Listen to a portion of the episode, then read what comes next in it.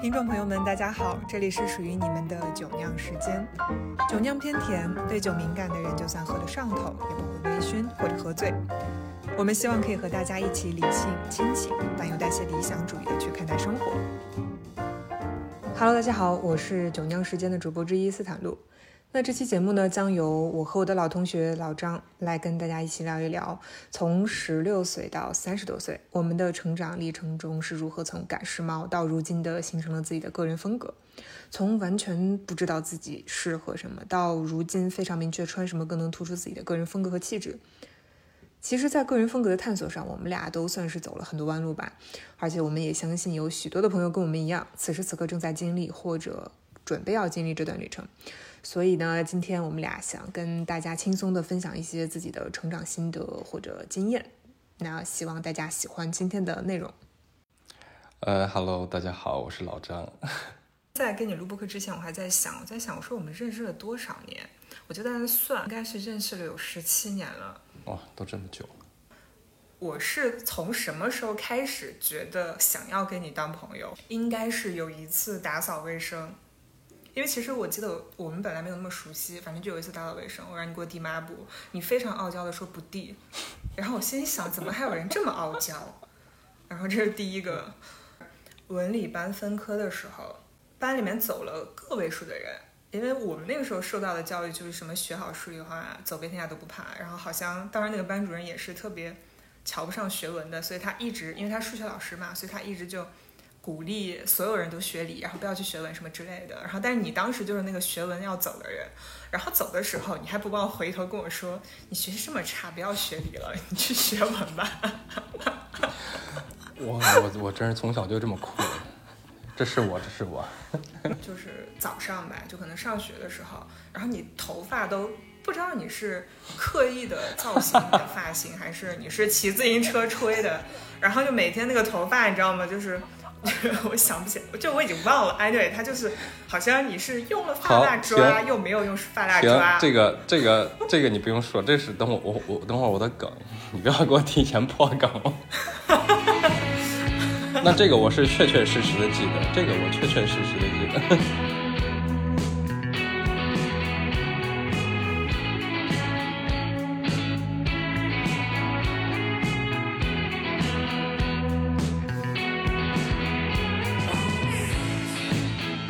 部分人就是他的职业，然后还有他的整个人的感觉，好像他跟时尚不沾边，或者是他不是从事这个行业的，但是他又是一个在这个方面非常讲究的人。我觉得你是一个这样子的人。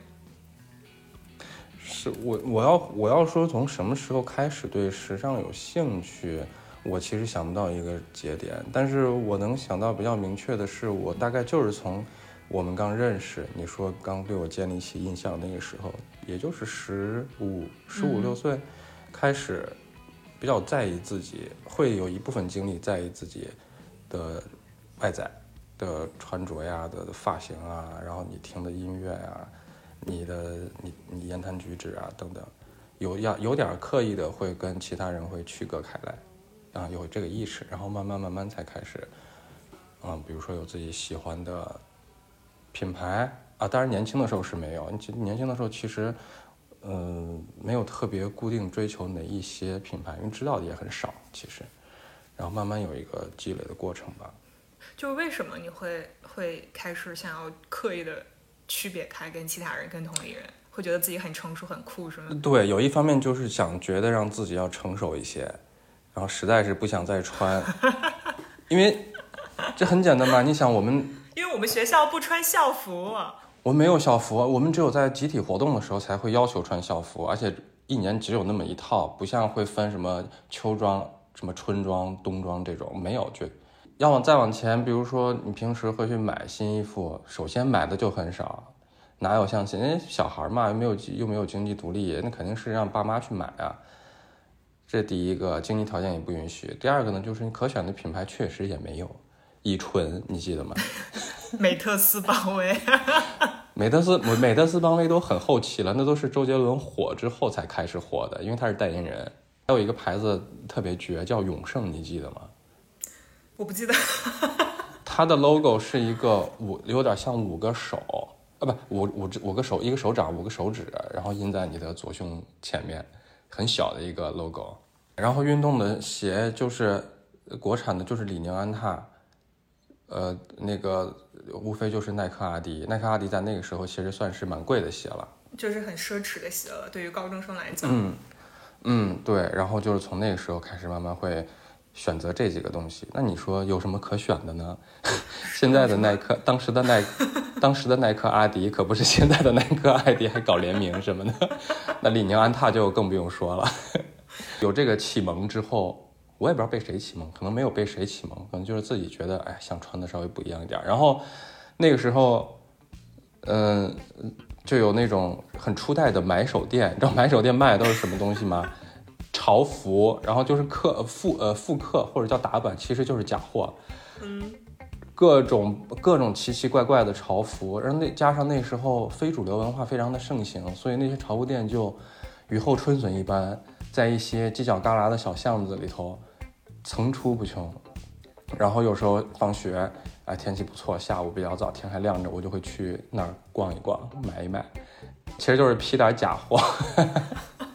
我要笑没了，我的妈呀！天哪，是不是很真实？非常真实。然后你说乙醇的时候，我第一反应就是每一次，就是你知道过完年开学的时候，因为过年大家都买新衣服嘛，然后就全校有很多人穿撞衫，就是他的衣服是一模一样，从头到脚。对，我还记得很具体的有一件衣服，就是当年那个冬天过年的时候，不知道为什么，所有的这些品牌都会出双面穿的夹克，那个夹克一面是聚酯的那种光溜溜的面料，嗯，反过来就是摇粒摇粒绒绒对的，非常的流行，非常非常流行。我有一个比我大五岁的姐，亲生姐姐，然后我们家我是比较小的，在我哥哥们的那嗯这这就小孩里面我是比较小的一个，所以他们长到比我大的时候就要就已经又开始有这种启蒙，我可能会耳濡目染吧。然后另外一个呢，肯定逃不掉的就是和一些呃当时的流行歌手，你看到的那些明星，周杰伦，嗯对吧？然后。嗯呃，等等，这我确实也想不太起来了，肯定还会多少受他们的影响。你单说按照外在这个穿衣服，呃，他所他被影响可能还有，我觉得都是通的。比如说我听什么音乐，我听的音乐确实是比较早比和比较多的，因为那个时候我姐首先她是一个很爱买 CD 和磁带的人，然后我我基本上就会，而且她会很主很很很多买那种当时的欧美流行音乐啊等等，她的选选音乐的品味我觉得还蛮好的，直到现在也是。所以那个时候我也就是很，我就不费劲儿，就不用自己去找家里他买什么，我可能就也就会听什么。慢慢慢慢，我从这种经验当中啊、会找到自己喜欢的、更喜欢的和不喜欢的和讨厌的东西。我想知道你有没有就是做一些让自己看起来更时髦的一些努力或者尝试，有没有做过这样子的事情？我觉得最出格的尝试可能就是高中的时候，你刚才说那个发型，我说你破我的梗，其实那个发型就是是一个，我觉得是一个我的人生低点，因为我从小的发型是，嗯，不是寸头的那种发型，就稍微有一点长，所以你可以呃抓一抓什么的，但是那个时候完全不懂怎么抓。然后这个事的起因是因为周杰伦，嗯，因为周杰伦当时刚就在呃，是范特西的时候吧，他穿一个红色的帽衫儿，对那个帽衫儿我啊、那个帽衫儿我觉得哎呀特别特别酷，我就会买那个帽衫儿。然后他帽衫下面的那个发型就是那种，呃，比较半长不长的男士的中长发，然后会抓得很很好看。因为周杰伦也是那种眼睛小小，然后脸窄窄那种那种人，我觉得哎这种发型那是不是我也可以尝试？然后开始就就就就抓，就开始自己的瞎抓，抓的非常的失败。然后直到有一天早上上课，我起床起晚了，然后那个头前天晚上洗完之后，就直接睡着，早上起来那个头发就飞到不知道哪儿去了。然后但是我也没有，我从小也没有照镜子的习惯，每天出门，然后我就就直接就出门，然后坐坐车到学校之后坐下来，然后后面两个女生就嗯。你这个后脑勺，下课的时候他跟我说的，他说你这个后脑勺，我刚才上课看了看了四十分钟，这个发型，今天的风，今天外面的风有那么大吗？我说嗯，我我头发怎么了？然后这个时候我才后顺着摸了一下我的后脑勺，我能感觉到的是，我的发型，我的头发可能就是像一个鸡窝，但是非常巧的是，这个鸡窝还很有那种毛流的朝向，就感觉又像又像精心设计过，哎，又非常的随意，然后得到了这些人的一致好评，说我操。就每天不行了是吧？每天就真挺酷的，对，就每天变成了一个话题。他们就说：“哦，今天看一下你这个，你这个龙卷风是吹到哪一边？”然后从那以后，我每天早上的发型就是这个样子，完全不收拾，真的我都不抓。你说这想起来，我觉得真挺酷的，就每天都不抓，每天发型都不一样，但是它都是那个风格，就睡得乱七八糟。然后直到后面，你知道我会怎么样吗？我会晚上睡的时候。故意把那个头发后脑勺头发搓上去，然后再躺到枕头上，就要让它压出来一个不知道什么样的随机发型，然后第二天早上迎接它。因为我们上学的时候，你不会像现在，你有抖音啊，有各种有微博、有小红书这样子平台，就是有很多人就教你啊，怎么样弄啊，怎怎么样好看，怎么样穿搭。你那个时候就真的，你的所有的信息就是来源于那个。要么电视，要么就是你那个小小环境，比如说学校呢，因为你那时候肯定不会去听家长的话或者怎么，无非就是自己的亲戚和学校那个环境那个氛围里面。哦，我还要讲一个，也是人生低点之二，就这两个人生低点，没有别的了。就是在我刚才说我会去那种小店买衣服的时候，确实假货假的有点太夸张了。然后我当时买了一条。有段时间特别流行那种呃叫什么铅笔裤还是锥裤啊，就是小脚的那种裤子，然后有点有点有一点点吊裆的，对吊裆的那种。对，我觉得，然后我是在其他班有一个人，我看到他穿这个裤子，我说，哎呦我天呐，好潮啊！第一次看到这种裤子，然后他穿了一双 Nike 的球鞋吧，真假就不评判了，我忘了。然后我就去那店里面买买一条这样的裤子，是一条棕黄色的。姜黄色的那种裤子，然后还配了一双假的球鞋，然后哇，第一天、第二天、第三天，我觉得自己帅毙了，整个整个下下课之后，立马往外立马往外冲，然后就享受个别人的目光。我记得我们在 十楼吧，就在楼道里面就就行了。嗯，我以为你要下楼，笑死我了。然后，然后就穿，结果穿穿穿穿到大概第二个第二个礼拜的时候，那个鞋就已经感觉要破不破了。因为毕竟是球鞋嘛，还是要运动，运动的时候还是会穿。然后，哎，就半破不破了，然后就特别嫌弃那个鞋。但那个裤子我是真的很喜欢，因为那裤子一穿，整个身高比例我觉得可能会拉长，然后走路也倍儿自信。然后直到有一天我坐公交车的时候，我站在那儿，别人坐在那儿，他说。你裤子裂了，我说哈哪儿裂了？然后我就低头，然后就摸了一下，我靠，那质量差到我的裆部有一个洞。你知道当时那个这个车，我也是刚刚挤上那辆公交车，我也下不去，然后离家还很远，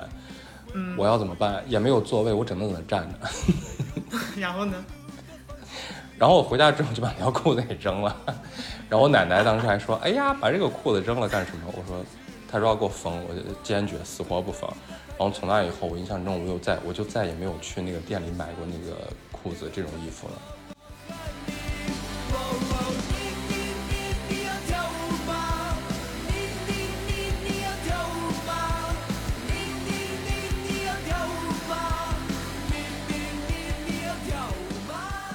像我自己可能。是对时尚有兴趣，或者是怎么样，可能跟你的就是路线不一样。从小就很喜欢看各种那种，当时不是有个旅游卫视嘛？因为那时候没有什么互联网，就是初初中之前什么的有，但是也不能去，抓得很严。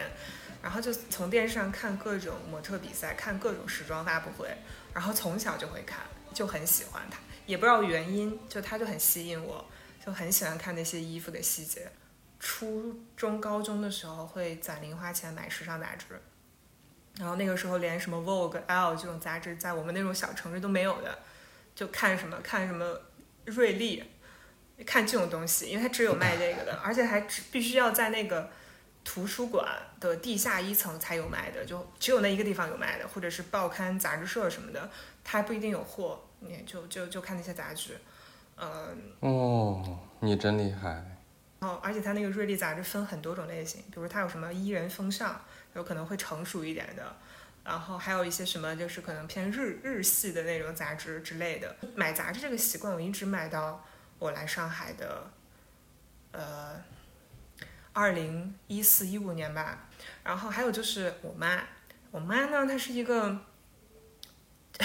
她是一个对逛街和服装有很大的激情的人，就是她非常喜欢逛街以及逛衣服，然后他的热情就是那种我逛街我什么都不买我就特别开心，他是一个这样的人，嗯，然后 这是我对他的印象。我可能现在穿衣服买东西不太愿意追潮流，不买不太买高阶，可能也就是因为那个时候，呃。为了去追那种风格，然后买很流行的那种，比如追追裤啊什么的，然后失败之后，我就会觉得这个事情不行，它不适合我，然后可能多多少少也会给我有一点潜在的影响。是吗？那那你真的就是还觉醒的还蛮早的，真的。我试了好多好多种风格，我个人觉得就是，嗯。真的试了很多种风格，然后我慢慢的才稳定到我现在这个样子。那个时候不是特别很流行，有一个英国的一个模特叫 Kate Moss 嘛，就她就很火那段时间，然后每一次都穿皮衣，然后穿那个牛仔裤什么的。嗯，我也要，我也要这种酷酷的感觉。然后那个时候就会跟我妈说，嗯，我说妈，你以后不要给我买呃那种特别少女的衣服。我说你如果非要给我买。你就给我买件皮衣吧。从那个时候开始，就我张口了之后，我妈开始就会调整了一下她给我买衣服的思路。从那个时候，我会发现，哦，原来我我更适合这样子的衣服，才开始有那个意识。那你刚才说那个 K Moss 算你的一个什么穿衣偶像这种角色吗？算是一个启蒙，就是嗯欣赏的模特，然后欣赏的一个时尚 idol 吧。你知道现在？因为你刚才问我穿衣偶像，我其实想想，我可能那个没有什么穿越偶像，到现在可能最早的时候周杰伦那算一个，现在绝对没有穿越偶像。就我的了解，我觉得现在最 top 的穿越偶像其实可能是康业，康业 West，因为康业他啊，他确实太厉害了，他的那个当打团队里面笼络的设计师太多了，几乎我觉得现在笼络了所有。不管是大牌、高阶，这些所有大类的男装品牌比较火的，我觉得他们都会去染指。他自己的他自己设计的不用说什么 Easy 那些东西啊。然后另外他那个当代团队里面就有大名鼎鼎的 Virgil Abloh，Virgil Abloh 他有自己的 Off White，然后他后来又去什么 LV 吧，又做男装的设计师，高阶和。奢侈和大牌这个壁垒就打破了。呃，Matthew M. Williams 他那个 Alex 这么一九一七那个牌子，你知道吧？就那个安全扣，安全扣的那个东西。那他现在也是什么纪梵希的男装吧？我记得应该是。然后还有就最牛逼的，现在 Fear of God 也是他们团队的啊。还有现在巴黎世家的那个什么 Demna 也跟他的关系巨好。那虽然不是他们团队的，但是跟他们关系巨，跟他们两口子。前两口子关系都巨好，就现在基本上我我比较喜欢的或者很受大家喜欢的，基本上都是从他那儿出来的。你知道，就是我之前看过一个视频，就是拍那个，就他们跑到那个 Kanye 的家拍他的衣柜。你知道他的衣柜就是就是跟我想象的他的衣柜是不一样的。他当然他的设计才华这些就不说了，我只是一个女生从 Kanye 的衣柜里面找到了一些共鸣。然后它的颜色都是那种。呃，饱和度很低，然后都是那种非常简单的，比如说 T 恤、裤子那种套装，很简单，很舒服，很柔和，你就会觉得这个人他其实内心肯定是一个非常柔软的人。因为我觉得，如果一个人内心没有那么柔软，他不会选择这样子颜色的衣服。以前不太关注他，然后到现在可能会关注他，这样子的一个一个一个跨度吧。反正这是一个小事件，就是因为看那个视频，你会像比如说你周围的大部分男生那样去追他的。一些品类吗？我不追，呃，怎么说？我追过一一一个吧，我就觉得当时的那个 EZ 五百刚出来的时候，我觉得那个鞋特别丑。然后那段时间，我觉得丑帅丑帅这种东西，我我我想试一下。我只买过一双 EZ 的鞋，就是那个。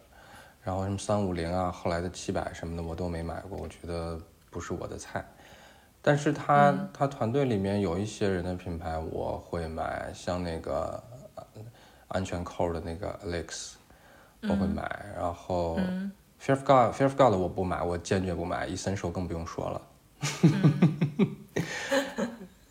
啊，但是 Off White 也是 Off White 我也不会买，Off White 我也不会买。呃，但是他他其实有有一个设计师叫叫 John Elliott。那个牌子也算是他们团队里面的一个比较新的一个设计师，但他品牌创立也有好几年了。就他那种风格是没有 logo，非常干净，然后版型就比较的松弛，呃，然后品质也还不错。我会买那个牌子的衣服，就纯色的大 T 恤，然后半高领的那种小 T 恤，然后。那种有一些些晕染、水洗感比较重的裤子或者 T 恤，我觉得那些都是我现在会买的，但它版型其实都是很基础的版型。嗯，你是从什么时候开始就是会不太去，就会比较拒绝那种，比如说很火的高阶品牌，或者是说大家都很上头的那种高阶品牌，你倒没有那么上头。你是因为什么原因呢？就是我觉得穿的人太多了吧。我不太想，呃，我不太想频繁跟别人撞鞋，就烂大街之后真真假假，就鱼鱼龙鱼龙混杂的，我就很很讨厌这种。你知道，就是我天然的，就是对被捧上神坛的东西，就是特别的刻意保持一些距离。就一件衣服，你说它时髦或者不时髦，那这个规则是谁定的呢？很多人要去拥有那个东西，那大家都拥有了之后，那所谓的。独特性或者所谓的某一些东西，那它是不是就没有了呢？现在的我是二十多岁，很多事情可能还是要经历，或者是说你要去，呃，像他们那样子，你也可能也会去排队买鞋或者怎么样。我觉得是因为我们那个时代没有这样的市场，你没有感受过那个，然后当你有这个市场的时候，我们已经长大了，就不太再会去追求所谓的。赶时髦，因为可能你知道自己适合什么或者不适合什么。你觉得什么是风格，或者是你觉得你自己是一个有风格的人吗？我觉得抽象一点感觉的话，我觉得风格可能就是你要用一种比较准确的方式。比如这个方式是穿衣服哈，假设是穿衣服，你就用这种比较准确的穿衣服的方式，能够表达出来你日常的状态，你现在的状态，我觉得这个就好。那这个状态好坏其实也不重要，这个状态呃需不需要去适应别人的呃这个这个呃或者说被不被大多数人接受，我觉得这个也不重要。但是你这个穿的衣服，你给别人看的，你没张嘴之前，你给别人看到建立的这个你外在的形象，一定要和你这个人状态是比较相符的。嗯，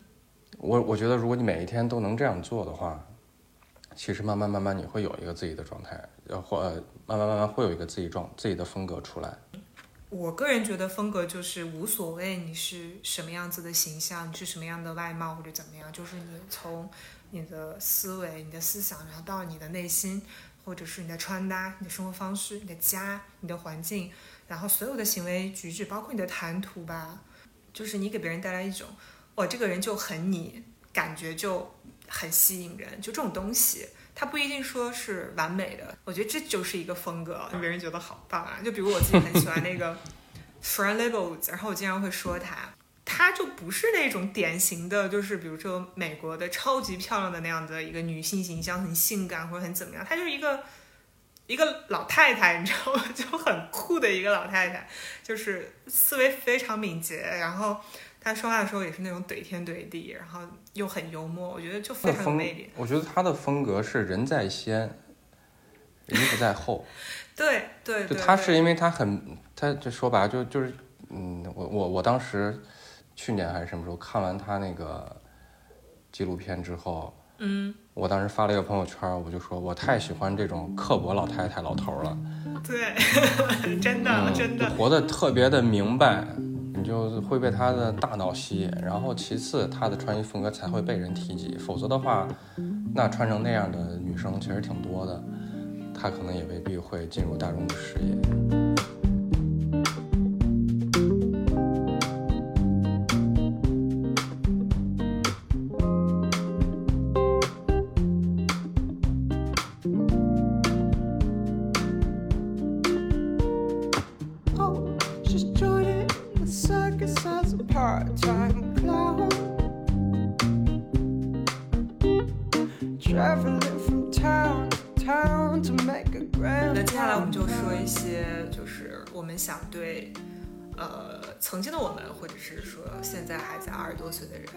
然后想要讲的一些所谓的传达建议，或者是说想要讲的一些话吧，然后也希望他们不要走我们曾经走过的误区。我的建议，我的建议其实有，我今天准备了好几条。就我建议，比如说第一个，尽量尽量 尽量选基本款。然后这基本款里面，我有很明确的建议，就是牛仔裤、球鞋最好是帆布鞋和 T 恤，如果是夏天的话。然后牛仔裤，我甚至有非常具体牛仔裤的推荐，就是永恒的 Levi's 的五零一，嗯，和白色或者黑色的 T 恤。鞋子的话，球鞋我觉得都可以随便穿。然后第二个，第二个我想说的是，我就不会去穿特别低的、特别低腰的显腿短的裤子，然后特别长的 T 恤，这两个我也会尽量不穿。我一米八零，但我其实是五五身，就看不出来我是一米八零，就适当通过穿裤子跟跟上衣这个比例的调配吧，然后凸显一下我的身高。然后第三个建议就是，呃，如果你买大牌的话，你可以买大牌的话，那你千万不要全穿大牌，你可以用大牌和快消搭配，或者用高阶搭配，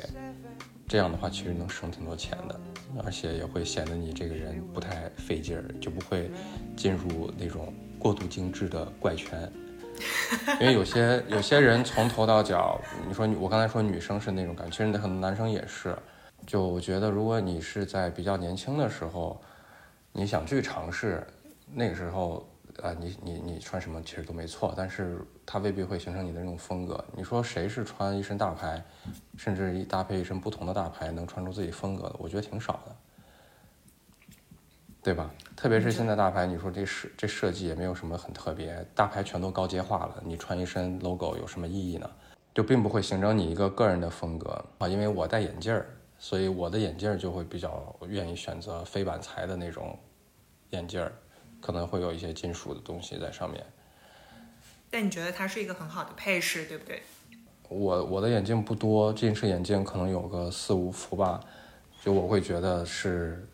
它成为了一个不是成为了我的配饰的一部分，嗯，大部分的人其实可能眼镜就会用到坏，用那一副，嗯，那我就会啊，我就会偶尔换一换。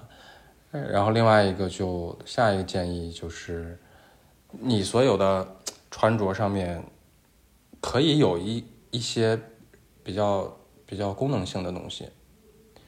那不是说现在很流行的机能风，不是那个意思，就裤子上必须有兜啊，什么有带拉链啊、带裤带啊什么的绑带，这种不不是。就比如说你的鞋，你可以，你的休闲装的时候，你可以配一双有点登山鞋那意思的鞋，嗯，我觉得其实也挺也挺也挺好看的，也挺也挺特别的吧，嗯，嗯，就不一定非得要买买买买潮鞋、买球鞋。未必，你可以穿一双萨洛梦啊什么的这种登山鞋，都可以。你可以穿一个什么始祖鸟的冲锋衣啊什么的也都可以。嗯嗯，就是让你整个人觉得更更生活化一些吧。嗯然后最后一点建议就比较的更更更可能相对小众一些吧，就是建议在健身的时候，在撸铁的时候，不要穿男生不要穿吊带背心儿，你懂吗？你你你知道那种吊带背心吗？就真的吊带吊带背心儿，我知道。就不要再不要再穿了啊，好吗？不要再穿了。穿 T 恤如果能撑起来的话，才代表你练得非常牛逼。那穿卫衣能撑起来，那更厉害，更不用说了。不要再穿吊带背心儿了。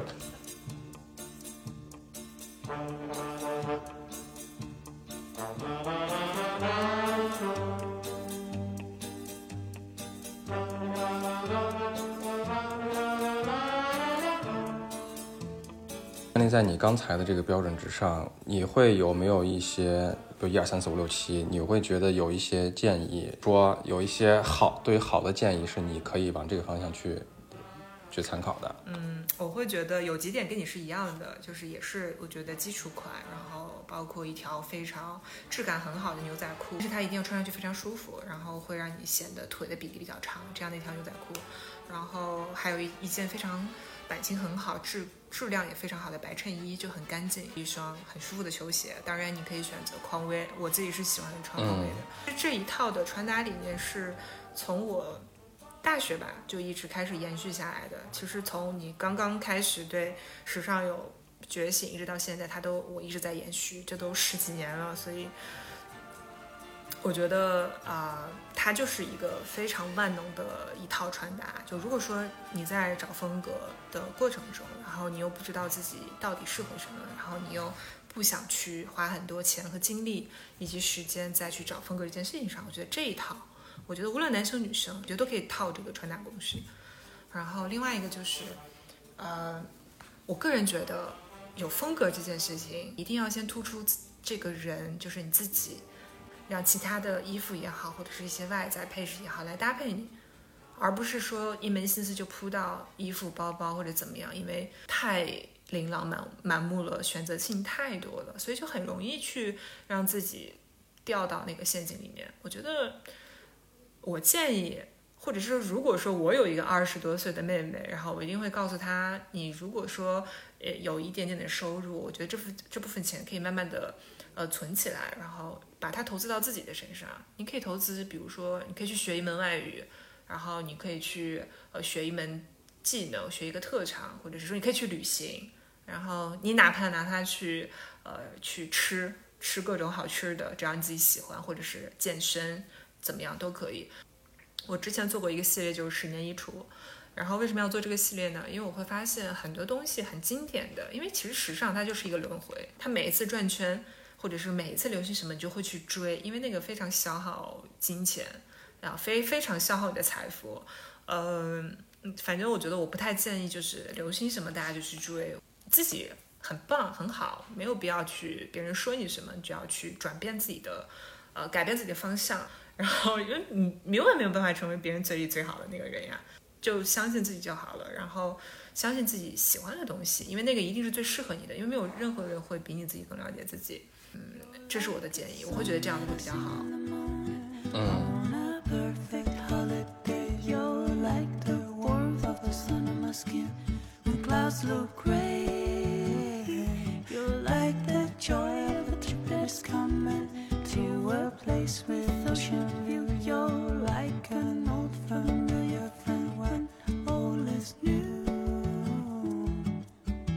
你觉不觉得说，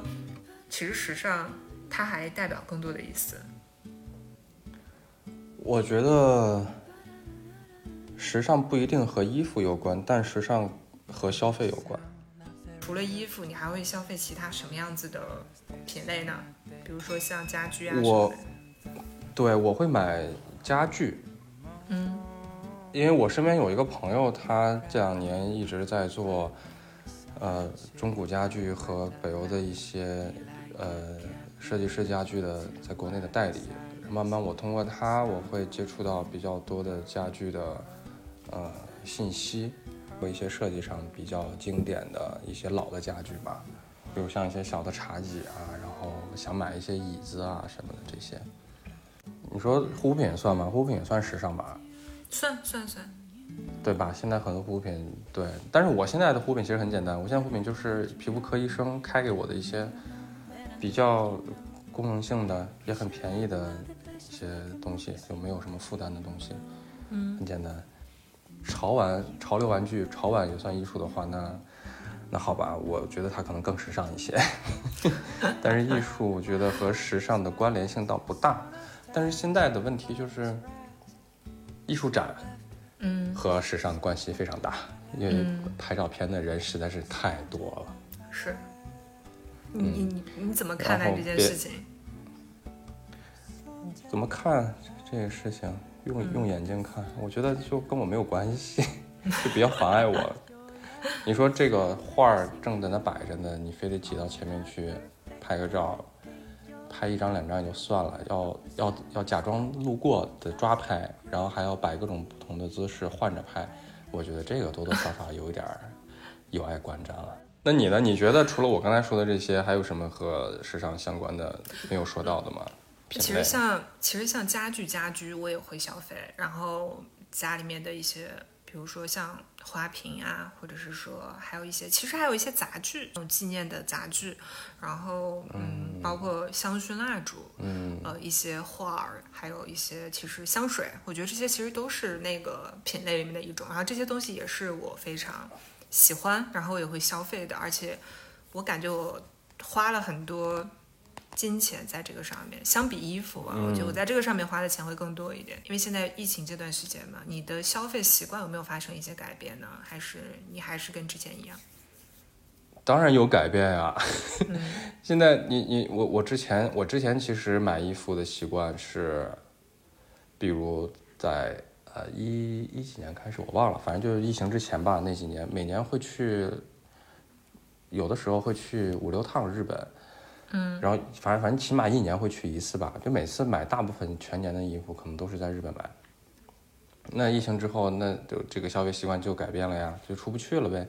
嗯，然后第二个，我的我的买东西的呃习惯就除了去出国买之外，那就是在比如像 Mr. Porter 这种网站上买。嗯哎，那现在也没办法，因为快递也进不来了，基本上。嗯因为当时买可能一周就会达到，现在那遥遥无期。我最近我最近一次在这儿买可能是去年，等了一个多月，我说我以后再也不在这儿买了，实在是等不起。嗯对吧？快递进不来了，然后这两种购物方式对我来说其实就就就就没了，嗯等于没了。所以疫情之后这几年的潮流趋势的发展，我就还是觉得很多大牌以前蛮喜欢的大牌，或者不管买买买不买得到吧，我就愿意去看的大牌，像什么 Celine 啊、BV 啊这些，他现在做的太高阶了，我可能就敬而远之。然后反而有一些高阶的这个品牌，它把那个单品的价格反而做得越来越大牌了，所以来来回回我还是觉得，嗯，那这样看来还是优衣库挺好，优衣库不错，优衣库这么多年还是那个优衣库，所以疫情之后，其实对这些客观条件会让我的这个购物欲没有以前的那么没有以前那么强烈了。真的，你现在就还蛮实际的，就是很务实的一种嗯消费习惯。对，确实确实这两年巧不巧的就变得越来越务实。我自己也是会怎么讲呢？大概大概率没怎么变，就是我可能会愿意在比如说家具上面花大头，然后电子产品上我因为我特别喜欢三 C，所以说电子产品上我也会愿意花大头，但是我不会去追。就我比比如说我这个实在是用的不能再用了，我才会去更换，但是我会很在意这些东西，我很喜欢。然后呢，现在自己的消费习惯，我就会固定买几个品牌，就我不会花时间去搜罗有哪些新的，呃，大牌出了新品有联名，我不太关注，我只关注我喜欢的品牌，固定的几个，然后，呃，他们更新了我会去看，然后购买渠道其实跟你一样，就是，呃，海淘，要么就是在买手店买，我现在更喜欢在买手店买，因为我觉得，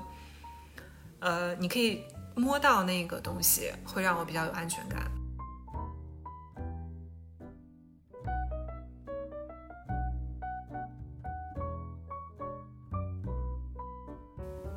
就是其实现在很多人，然后包括很多社交媒体上面，然后大家都在讨论，或者是说很在意，比如说要有品味啊，要穿起来有高级感，或者是说我想看起来时髦。嗯，你觉得为什么大家很在意这些事情，或者是说为什么现在这些词扩散性的进入到了我们的生活中？几个阶段，我觉得每个人可能都多多少少比较类似于这个阶段，在时髦、品味和高级感的这个追求上，就是从我包括我自己的经历上，我也会觉得有可能有这么一个特性，就第他人会分为四个阶段在这个上面。我觉得第一个阶段可能是那个阶段是需要被认可的阶段，嗯需要被认可的阶段，所以你会呃去模仿。第二个阶段模仿完之后，你就会进入一种需要表达的阶段，这个时候你就会有一些自己的想法出来，或者说你已经总结出来哪些东西是你喜欢适合的，这样慢慢慢慢个人风格的一个形成的过程。然后第三个阶段可能就比较厉害了，现在可能很多在某红书上呀，在这些平台上出来的人，我觉得他们都进入第三个阶段，就是他需要去影响别人了。我觉得到第四第四个阶段，我觉得现在我可能会到这个第四个阶段，虽然我也没有影响过别人，我现在。可能跳，我只能跳过了第三个阶段，直接到达第四个阶段，就是这是一个需要放弃的阶段。就是我现在可能已经在这个问题上没有那么的执着了，啊、也没有那么强的购物欲了，我可能进入到第四个阶段。所以我觉得总结起来就是需要认可，第一，第二需要表达，第三需要影响别人，第四需要放弃，所以才会形成现在的这个状态。一个是一二，然后直接到死，然后有的人是一二三再到死，呃，有的人可能直接就到死了，因为他并不想去做一个影响别人的人。嗯，是，嗯，也未必能做到，这个很难了。嗯，但是我还蛮同意你说的这几个阶段的，然后好像确实是这样子的。然后我自己的感觉就是，我站在另外一个就角度去看这个问题，就是，嗯，就我很很早很早以前，然后我看公众号，然后当时有公众号，呃，就是他写了一篇文章，但是我对那个文章完全没有印象了，但是我对那个文章里面讲的那个艺术家，呃，他是一个插画师，是一个英国的插画师，我印象很深。然后他叫啊、呃我没有记错，应该叫 John Horcroft，就是一个这样的一个人，他叫这个名字。然后，呃，他自己的插画风格就是那一种很有批判性的，然后很现实，也穿的很很正式的人，他们在锯树，就是在树林里面锯那个树，然后但他手上拿的那个锯是一个条码，就商品的那个条码，就是你知道吗？就是这种类型的画，对，对他。条形码这样子，就你想象一下，就是他那个画儿就非常的就很讽刺嘛。他那个作品有一个作品是画儿里面的有一个女性，然后在试衣间里面在试衣服，然后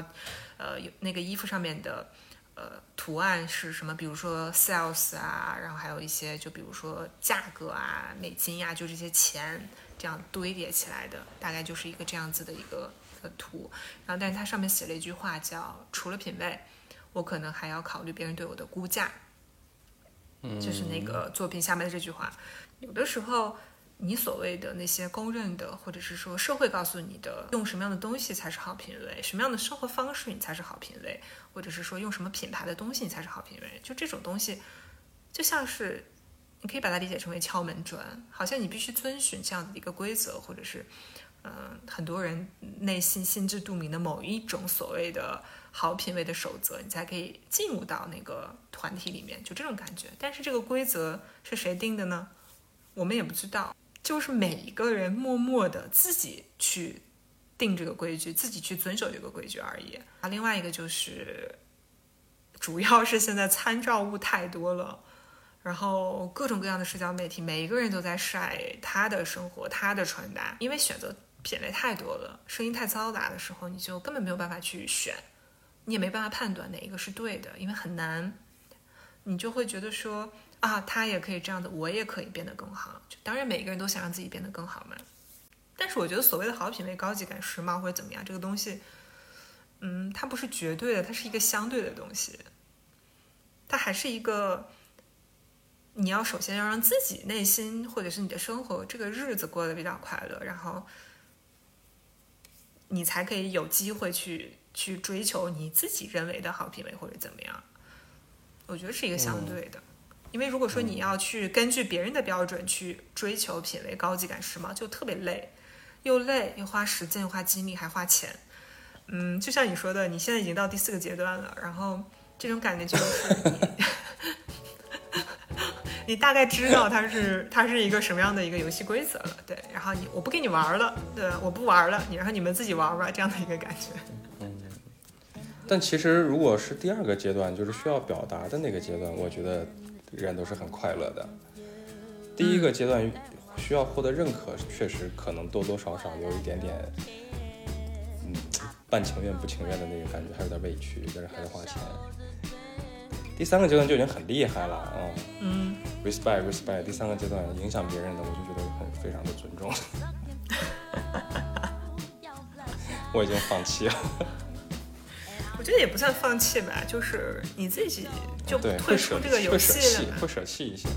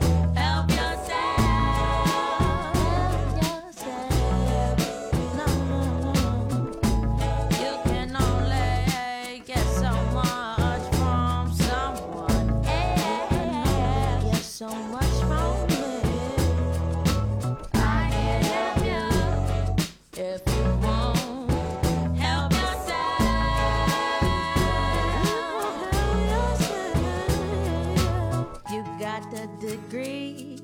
in philosophy. philosophy. So you think you cleverer than me? So smart, but I'm not just some drama queen. Cause it's where you're at, not where.